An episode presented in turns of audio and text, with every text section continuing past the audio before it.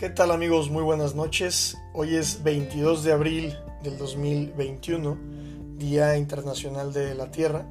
Y bueno, creo que a raíz de esto eh, he decidido comenzar el día de hoy a grabar estos segmentos de podcast en, la presentación de este proyecto personal que tengo de divulgación para poder platicar y compartir un poquito acerca de, pues de algunos animales, de algunas especies y de algunos temas que a mí me interesan muchísimo. Entonces, el día de hoy, eh, para comenzar, pues me encantaría platicarles de, mi animal favorito y al animal al cual a mí me encantaría dedicar mi vida y estudiar, como, como lo es la orca. ¿no? Entonces, bueno, eh, vamos a comenzar este podcast platicando un poquito acerca de qué es una orca, de dónde viene una orca evolutivamente hablando y cuáles son esas características que definen a una orca. Vamos a comenzar eh, ubicándonos en el tiempo. Hace aproximadamente 55 millones de años eh, evolucionó un mamífero arteodáctilo. Esto quiere decir que tiene número par de dedos apoyados en, tierra, eh, perteneciente a este orden donde se encuentran también los rumiantes, por ejemplo.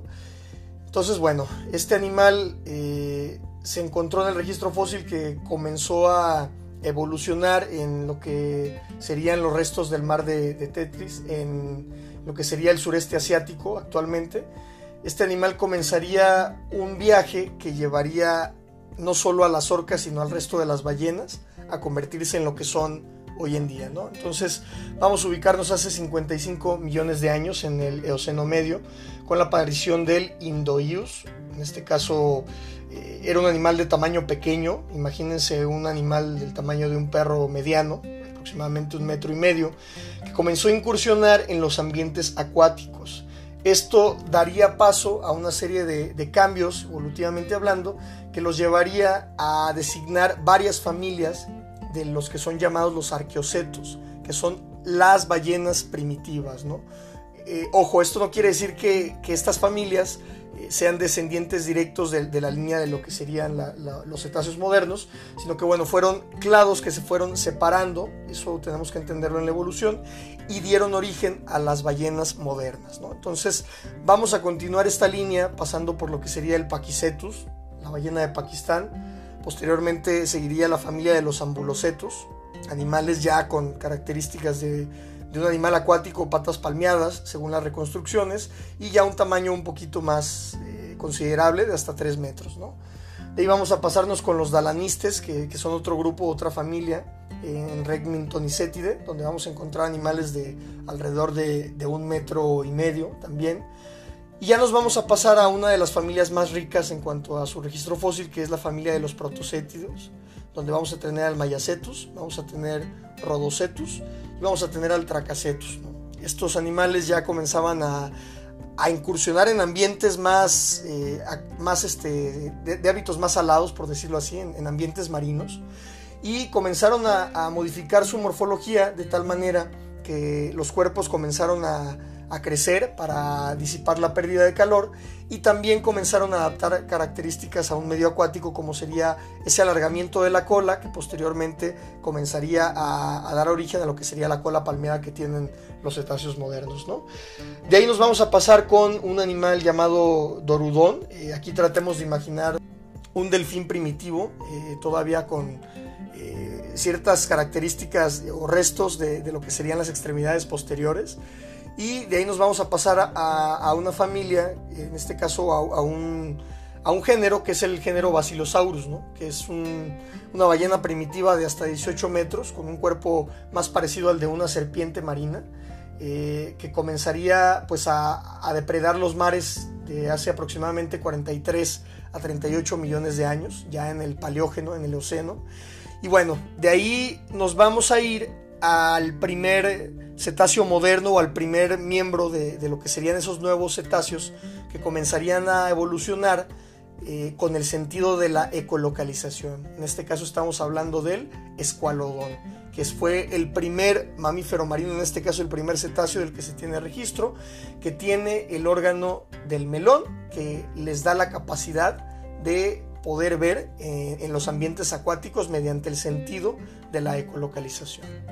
Entonces ya de ahí nos vamos a, brincar un poquito, vamos a, irnos a lo que sería el Plioceno hace aproximadamente 5.3 millones de años, que es más o menos eh, el registro que se tiene de un ancestro primitivo de la orca, que es Orcinus situnensis, que fue encontrado en Italia, los restos fósiles fueron encontrados en Italia. Estamos hablando de un pariente o de una orca primitiva y posteriormente, eh, hace alrededor de 5 o 6 millones de años, eh, en, el registro fósil vamos a encontrar la aparición de las primeras orcas como tal, Orcinus orca. Eh, el, primer, el resto fósil más antiguo de la orca lo vamos a encontrar en Takikawa, Japón, que es una de las, de las islas del norte de Japón. Entonces, bueno, esto daría origen a la orca moderna como tal. ¿no? La orca moderna, pues bueno, nosotros la tenemos que eh, agrupar en la familia de los delfines. Es de hecho el delfín más grande. Llegan a medir hasta 9 metros. Algunas, algunos este, ecotipos de orca alcanzan los 9 metros. Y llegan a pesar hasta los 6.000 kilogramos. Estamos hablando de un delfín que tiene más o menos las dimensiones de un elefante africano, para que se den una idea del tamaño que tiene la orca. Es también uno de los delfines con un dimorfismo sexual muy muy marcado, ya que los machos son más grandes que las hembras, tienen la aleta dorsal más pronunciada, más alargada, y también tienen las aletas pectorales eh, bastante, eh, pues se podría decir que redondeadas, ¿no? En forma como de paleta, Entonces, bueno, la orca como tal, pues tardaría alrededor de 50 millones de años en evolucionar desde las primeras orcas, desde los primeros ancestros, perdón, de las ballenas, que serían eh, unos artiodáctilos parecidos a, un lobo, a un perro, hasta llegar a convertirse en amos supremos de los mares. ¿no? Eh, en los siguientes segmentos vamos a platicar un poquito acerca de esas características que hicieron a la orca colocarse en la cúspide de la cadena alimenticia y vamos a hablar de otros aspectos de las orcas. ¿no? Entonces, con esto yo finalizo el primer programa, espero que les haya gustado y nos vemos muy pronto. Muchas gracias.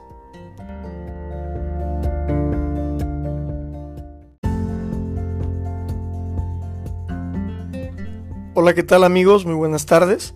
Vamos a continuar con este segmento del podcast TS Conservation, dedicado exclusivamente a las orcas.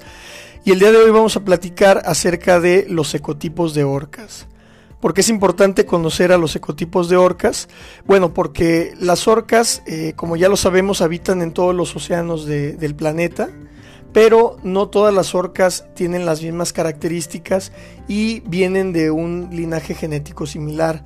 Hay separaciones que se dieron hace miles de años de las poblaciones de orcas y pues es importante mencionar que existen muchísimos, muchísimos ecotipos, son alrededor de, de 10 ecotipos a nivel mundial que comparten ciertas características. Primero que nada vamos a platicar qué es un ecotipo. Un ecotipo es una población que tiene diferencias genéticas frente al resto de su especie y que se encuentra restringida a un hábitat o a un lugar específico. Esto quiere decir que eh, conforme se van aislando las poblaciones de, en este caso de las orcas, van también adquiriendo características diferentes. Lo podemos observar en el tamaño, la coloración y en algunos otros rasgos que tienen que ver con el comportamiento y el desarrollo de las culturas, que ese es un tema muy importante y muy interesante del cual hablaremos eh, en otro segmento. Vamos a comenzar este tema platicando un poquito acerca de cuáles son eh, los ecotipos de orca que habitan eh, en el mundo. Como ya lo mencionaba, vamos a encontrar 10 y estos 10 los vamos a dividir en ecotipos del norte y en ecotipos del sur. Eh, en los ecotipos del norte vamos a encontrar los primeros tres que se encuentran en la parte del Pacífico, que son de los ecotipos de orca más estudiados a nivel mundial y el primero de ellos lo vamos a encontrar en las costas del norte de Estados Unidos, pegado a la frontera con Canadá, en el estado de Washington y British Columbia, Columbia Británica, y es el ecotipo de orca residente. Este es el ecotipo de orca más estudiado a nivel mundial ya que, bueno, es una población chica que habita en una serie de canales de, agua salada que se forman eh, dentro del continente y esta orca se alimenta casi exclusivamente de salmón. Sin embargo, en su dieta también pueden incluir eh, peces como el bacalao y también pueden comer calamares. Vamos a ver que esta orca tiene una característica eh, muy marcada que es un repertorio acústico bastante amplio. Esto quiere decir que son animales que tienen una gran cantidad de sonidos, emiten una gran cantidad de sonidos que les permite comunicarse entre sí. Es de un tamaño eh, pequeño, eh, se podría decir, llegan a alcanzar hasta los 7 metros los machos y las hembras alrededor de 5 y bueno, tienen la característica de poseer una aleta bastante redondeada y la silla de montar, que es la mancha que tienen en la parte posterior de, la espalda de las orcas, pues también es bastante clara, ¿no? Vamos a encontrar también otro ecotipo que habita eh, esas zonas, que sería el ecotipo transeúnte, también llamado Big Killer Whale, que se alimenta exclusivamente de mamíferos marinos. Esta orca, a diferencia de la primera, tiene un repertorio acústico menor, quiere decir que no emite tantas vocalizaciones como su prima residente, y eh, estas dos poblaciones no se mezclan, eh, llegan a, toparse de vez en cuando, pero hasta ahorita no hay algún reporte de algún contacto o alguna hibridación que se pudiera dar entre, entre, estas dos, eh, entre estos dos ecotipos, por decirlo así. Vamos a encontrar también uno de los ecotipos del que no se sabe tanto dentro de estos tres, uno de los eh, recientemente descritos, que sería el ecotipo de orca oceánica, también llamado orca de Oxford, que se alimenta principalmente de tiburones y rayas. De estos tres ecotipos vamos a encontrar que el más grande es el transeúnte, llegando a alcanzar hasta los 8 metros el, caso de los machos y hasta 7 metros eh, las hembras, pero como pueden observar la alimentación difiere muchísimo. ¿no? El residente se alimenta de peces, el transeúnte de mamíferos marinos, y el oceánico se va a alimentar de peces y de algunos elasmobranquios. De ahí nos vamos a pasar a lo que sería el océano Atlántico y vamos a encontrar dos ecotipos. El tipo 1, que se alimenta principalmente de, peces y eh, en este caso arenques, perdón, y también se llega a alimentar de crías de focas. Y vamos a encontrar el tipo 2, que se alimenta casi exclusivamente de rorcuales minki.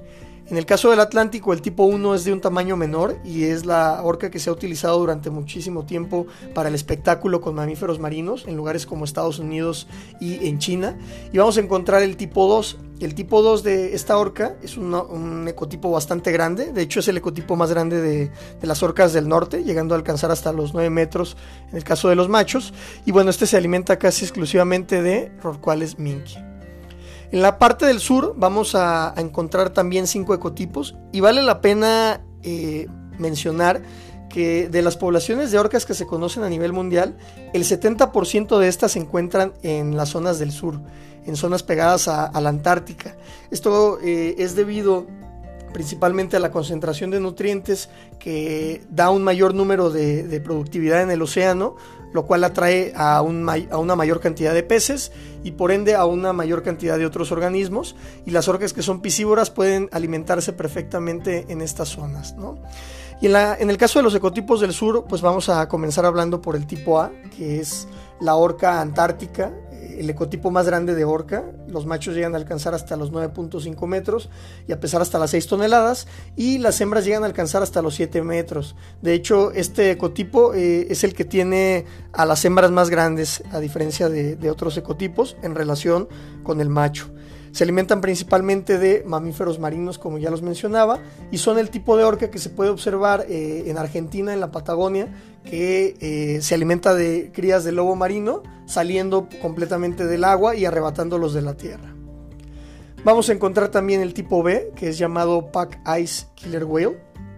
Este tipo de orca tiene una coloración eh, amarillenta, ya que eh, en las zonas tan frías donde vive la piel no alcanza a regenerarse, por lo tanto las algas se quedan pegadas a su piel y en, las en donde tienen las coloraciones blancas, pues vamos a encontrar un color amarillo. Esta orca se alimenta eh, principalmente de focas, de hecho el nombre viene precisamente de, este grupo que forman para poder eh, formar una ola que saque a la foca del témpano de hielo y posteriormente puedan alimentarse de ella.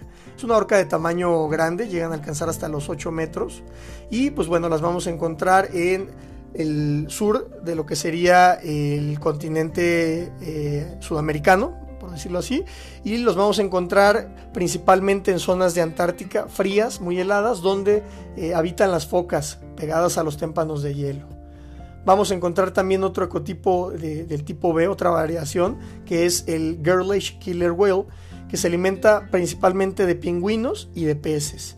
Este ecotipo es de un tamaño menor y lo vamos a encontrar casi exclusivamente en aguas antárticas. No, no suele salir de, esas zonas eh, y se queda eh, buscando lo que serían eh, pues, las agrupaciones de pingüinos que vamos a encontrar en zonas del el mar de Ross principalmente y del estrecho de, Antártico. Vamos a encontrar también el tipo C, que de igual manera habita lo que sería el mar de Ross. Este ecotipo es el más pequeño de todos los ecotipos de orcas. Tiene características eh, a nivel eh, morfológico que la diferencian del resto de las orcas. tiene que ver con eh, la, coloración, también tiene que ver con la forma en la que tiene el cráneo, también la forma de, de, la aleta dorsal y también vamos a encontrar una diferencia muy marcada y es que en este ecotipo los machos y las hembras habitan en unas agrupaciones bastante, bastante grandes, llegan a ser de varios cientos de, orcas. Y bueno, esto no sucede con regularidad en, la mayoría de las poblaciones y se van a alimentar principalmente de peces. Esa es, una característica que ellas tienen, no se alimentan de, mamíferos marinos o de otras especies, ellas principalmente se alimentan de peces.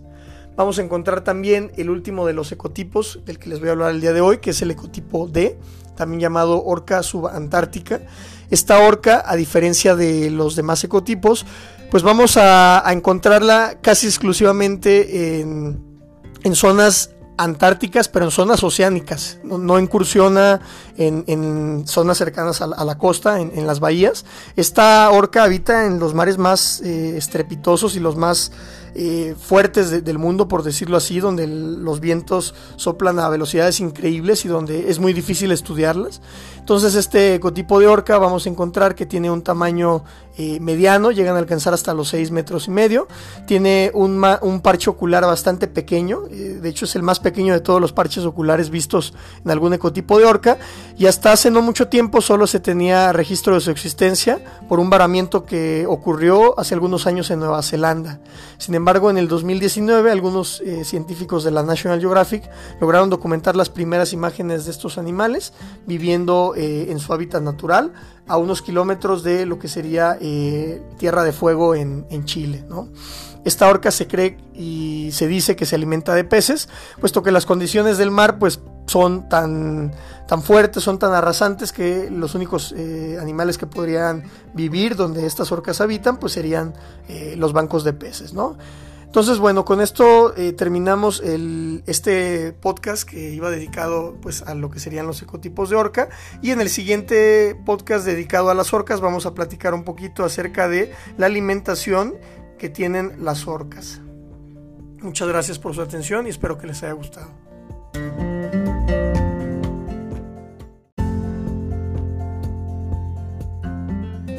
Es un lugar increíble donde vas a conocer a estos increíbles mamíferos marinos y vas a disfrutar.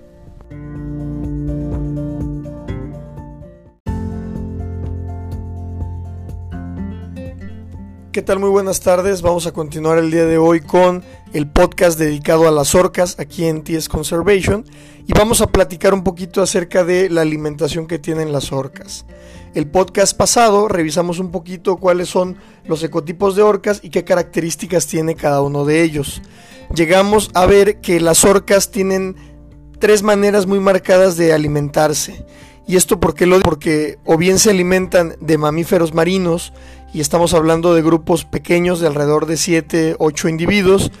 Eh, se alimentan también de peces y esto lo podemos encontrar en cantidades grandes en, grupos familiares de hasta 20 individuos y también se alimentan de pequeños invertebrados o de tiburones y las orcas que lo hacen pueden variar, pueden tener poblaciones desde 10 eh, hasta 20, 30 individuos dependiendo la zona donde vivan y la disponibilidad de alimento. Entonces el día de hoy vamos a platicar un poquito acerca de esas tres maneras en las que se alimentan las orcas y cuáles son las estrategias de caza que utilizan. Vamos a comenzar platicando un poquito acerca de las orcas que se alimentan de mamíferos marinos. Vamos a encontrar que estas orcas pueden llegar a realizar las estrategias de caza más arriesgadas, como por ejemplo el ecotipo A, que vive en la parte del sur, en lo que sería la península de eh, Argentina, en la península sudamericana de Tierra de Fuego y la Patagonia. Y estas orcas se alimentan mediante una estrategia de caza que se llama varamiento intencional, donde las orcas lo que hacen es salir literalmente del medio acuático, incursionando en lo que serían las bahías, arrebatan a las crías de lobo marino directamente de la, tierra, de, de, lo que sería el rompimiento de las olas, y posteriormente se lo llevan con un movimiento de giro que tienen que perfeccionar. A lo largo del tiempo y de los estudios que se han hecho de estas poblaciones de orcas, y en especial de esta que vive en la península del Chubut en Argentina, se dieron cuenta que solo cinco orcas de, sexo femenino son las que llegan, llevan a cabo eh, la enseñanza de este de esta estrategia cultural, ¿no? Y es cultural ¿por qué? Porque se va heredando de generación en generación y no lo hacen las demás orcas de manera natural, por instinto o por ingenio, ¿no? Esto es una característica única de los ecotipos de orcas que existen en esta región. Tenemos también la alimentación de mamíferos marinos mediante lo que nosotros hemos visto aquí en la parte del norte del Pacífico, donde las orcas llegan, acosan a la hembra, en este caso a una vaca y su vallenato, y posteriormente al ahogar al vallenato, eh, utilizando la fuerza de su cuerpo y turnándose eh, para poder atacar al, vallenato, las orcas consiguen al final eh, fracturar la mandíbula del vallenato y comenzar a alimentarse principalmente de la lengua, que es rica en nutrientes, y es la parte que más le gusta a las orcas, ¿no? También eh, se ha dado casos de orcas que atacan a una ballena grande, en este caso a una ballena azul, donde las orcas lo que hacen es ir acosando y acorralando a la ballena, le muerden las aletas eh, pectorales, le muerden la aleta caudal y comienzan a desangrar un poquito a la presa hasta eh, agotarla y posteriormente poder alimentarse de esta.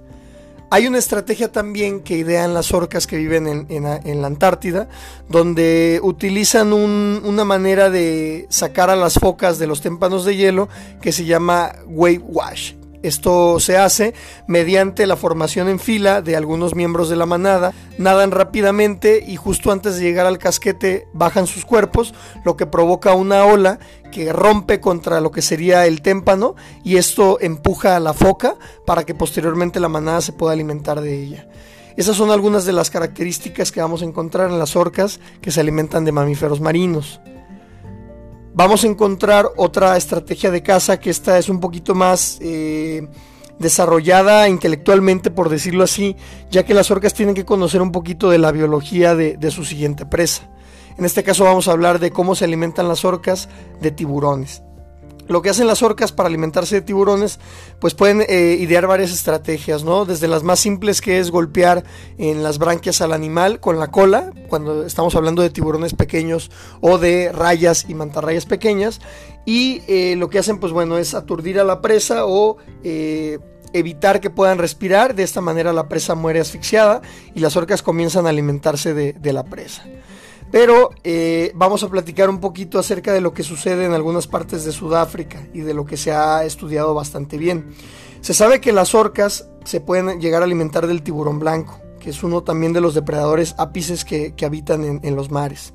Lo que hacen las orcas es llegar con el tiburón, generalmente lo hacen entre una o dos orcas, también dependiendo del tamaño del tiburón y de las orcas, y lo que hacen es voltear al tiburón lo voltean de tal manera que el tiburón entra, entra en un estado que se llama inmovilidad eh, tónica, donde el tiburón eh, se relaja por completo, no puede respirar, pero comienza a entrar como una especie de trance, lo que facilita que las orcas puedan comenzar a alimentarse de este. Entonces lo que las orcas hacen es llegar, voltean al tiburón de las aletas, lo dejan un momento así hasta que entra en este estado y posteriormente pueden alimentarse del hígado del tiburón.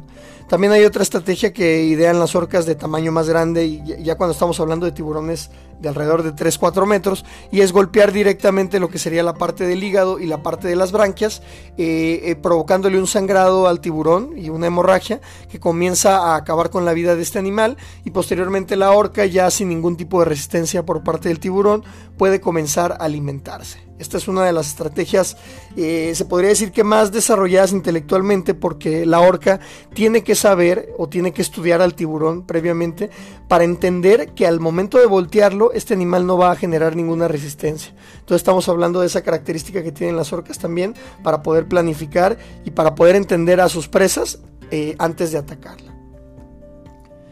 Las últimas de las estrategias que vamos a hablar el día del día de hoy tienen que ver con la alimentación de peces. Las orcas que se alimentan de peces las vamos a encontrar tanto en la parte del norte del Pacífico como en el norte del Atlántico. Eh, en el caso de las orcas que se alimentan de peces, como ya lo vimos en el podcast anterior, sabemos que son orcas bastante, eh, bastante sonoras, ¿no? Son orcas que emiten una gran cantidad de sonidos, son orcas bastante ruidosas que se pueden comunicar para ponerse de acuerdo y de esta manera idear estrategias para atacar los bancos de peces. En el caso de las orcas que viven, por ejemplo, en el Atlántico, lo que hacen es comenzar a pastorear a los cardúmenes de peces, comienzan a algunas orcas a bajar para producir una serie de burbujas que hacen que los peces suban, suban a la superficie y posteriormente comienzan a golpear el banco con sus colas comienzan a agitar sus colas fuertemente, aturdir a los peces y después llegan las orcas a alimentarse. Esto lo van haciendo eh, turnándose para que todas las orcas de, la manada puedan alimentarse de los peces. Y es una estrategia de caza bastante simple, pero les funciona a la perfección. Y de esta manera las orcas pueden cumplir sus requerimientos eh, alimenticios y energéticos y de esta manera llegan a consumir una gran cantidad de peces al día. Estamos hablando que una orca puede alimentarse hasta de 60 kilos de pescado al día, dependiendo del el tamaño y la edad. Entonces las orcas eh, realizan esta estrategia continuamente y con esto pueden eh, asegurar el éxito y la supervivencia de la manada. Hay otros momentos y otras ocasiones donde las orcas se alimentan directamente de las redes de, los pescadores. Cuando llegan estos barcos grandes con las redes enormes, lo que hacen las orcas es esperar a que el banco se, se amontone, sea pescado y comienzan a sacar a los peces directamente de la red. Esta estrategia la hacen eh, algunas orcas, algunas poblaciones, sobre todo del tipo 1 del Atlántico, cuando llegan los, eh, pescadores a alimentarse a esas aguas ricas en nutrientes y ricas en peces. Hay otras estrategias donde las orcas van pastoreando y van llevando a los bancos de peces a aguas más someras, a aguas menos profundas y comienzan a alimentarse formando eh, una hilera donde, pues bueno, en este caso las matriarcas, las hembras este, experimentadas, comienzan a enseñarle a las crías cuál es el método para poder cazar a los salmones que llegan a, desovar a esas zonas de, Norteamérica. Entonces, bueno, hablando de lo que serían... Eh, ya directamente los ecotipos de orcas y cómo ellos manejan sus estrategias de caza, pues vamos a encontrar que de las orcas que habitan en el Pacífico, o bueno, más bien en el norte, perdón, vamos a encontrar que las orcas residentes se alimentan de peces, las orcas transeúntes de mamíferos marinos y las orcas oceánicas se alimentan de rayas y de tiburones. En la parte del Atlántico, eh, siguiendo con las orcas del norte, las orcas se alimentan de peces en el caso del tipo 1 y en el caso del tipo 2 se alimentan de ballenas y de otros mamíferos marinos como focas. Si nos vamos al ecotipo de orcas del sur, vamos a encontrar que las orcas de tipo A se alimentan de mamíferos marinos, las orcas de tipo B, antárticas, se alimentan también de mamíferos marinos, especialmente de focas. El tipo B se alimenta de pingüinos y la manera de cazarlas es muy simple, ellas eh, acosan a los a los grupos de pingüinos y las llevan al mar, a su medio acuático y de ahí comienzan eh, pues una persecución donde las orcas pues van atrapando o van guiando a los pingüinos hacia otras partes donde hay otras orcas y comienzan a alimentarse de ellas, muy similar a lo que harían con los bancos de peces. Entonces el tipo B quedamos que se alimentan de pingüinos y de algunos peces. El tipo C, eh, no tan estudiado, se alimenta de peces o se cree que se alimentan de peces y el tipo D que son orcas de hábitos bastante oceánicos eh, muy alejados de las costas también se dice que se alimentan de peces ¿no?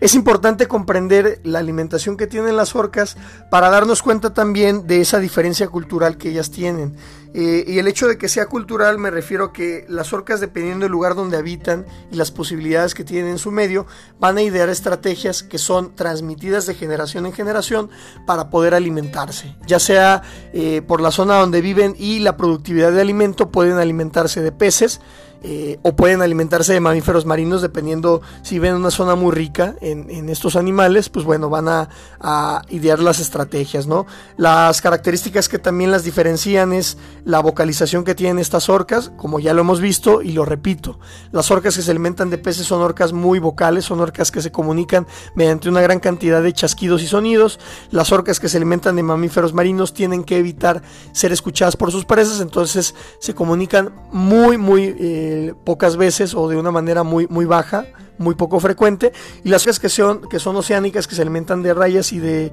otros tiburones, sí tienen una gran cantidad de vocalizaciones que no, a la fecha no han sido tan estudiadas como las de las orcas eh, residentes. ¿no? Entonces con esto nos despedimos, espero que les haya gustado este podcast eh, bastante largo. Y en el siguiente podcast vamos a platicar un poquito acerca de eh, lo que sería ya directamente la cognición de las orcas y el funcionamiento del cerebro. Muchas gracias por su atención y espero que les haya gustado este podcast.